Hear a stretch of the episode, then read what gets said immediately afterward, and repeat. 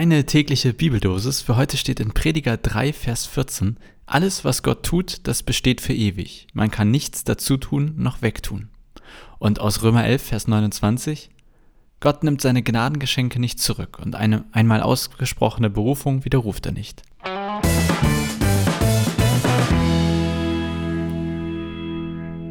Fast nicht mehr richtig hinbekommen hier. Und eine einmal ausgesprochene Berufung. Ich bin nicht betrunken, keine Sorge. Es ist äh, früh am Morgen um Viertel vor elf. Es ist nicht früh am Morgen.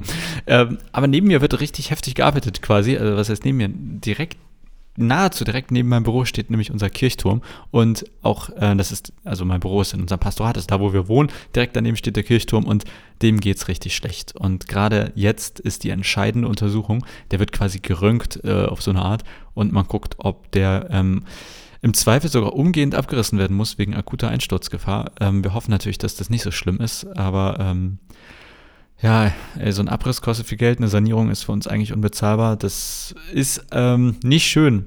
Und dann lese ich, alles, was Gott tut, das besteht für ewig. Man kann nichts dazu tun, auch wegtun.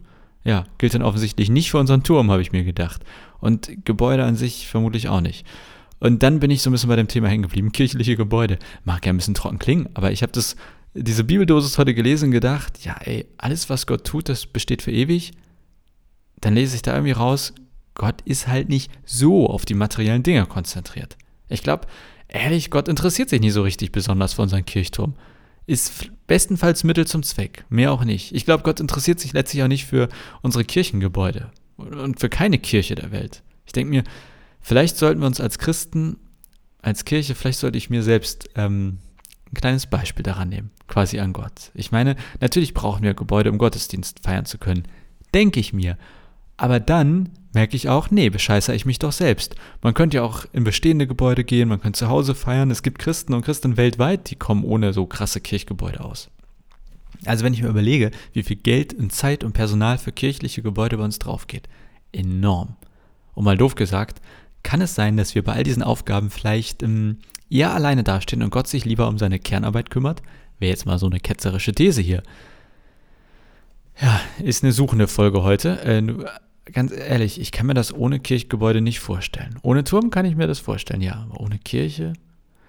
Und das mag ich übrigens sehr an der Bibel. Deswegen lese ich gerne Bibel. Manchmal triggert sie was, so wie heute, was mich dann nachdenklich macht, mich selbst hinterfragt. Ich habe nicht sofort eine Antwort. Auch die Bibel gibt nicht dann irgendwie die klare Antwort, sondern sie fordert mich heraus oder sie hinterfragt mich. Und ich finde, man kann den Bogen heute, wenn man ne, bei diesem, was Gott macht, hat bleibt ewig stehen und Turm, der hier gleich einstürzt und so weiter, wenn man das ein bisschen weiterzieht, dann lande ich auf jeden Fall bei der Frage, wie ist das bei Gott und materiellen Dingen an sich eigentlich? Und ich glaube, Gott ist viel weniger materiell, als man denkt, als ich denke. In der Bibel steht, Gott weiß, was wir brauchen und das gibt er uns. brauchen wir den tollen Lodge-Urlaub mit Wellnessbereich? Weiß ich nicht, bin ich skeptisch. Brauchen wir so einen Turm? Das ist natürlich ziemlich nice to have, aber brauchen wir den wirklich? Sollen wir da ein paar hunderttausend Euro reinstecken?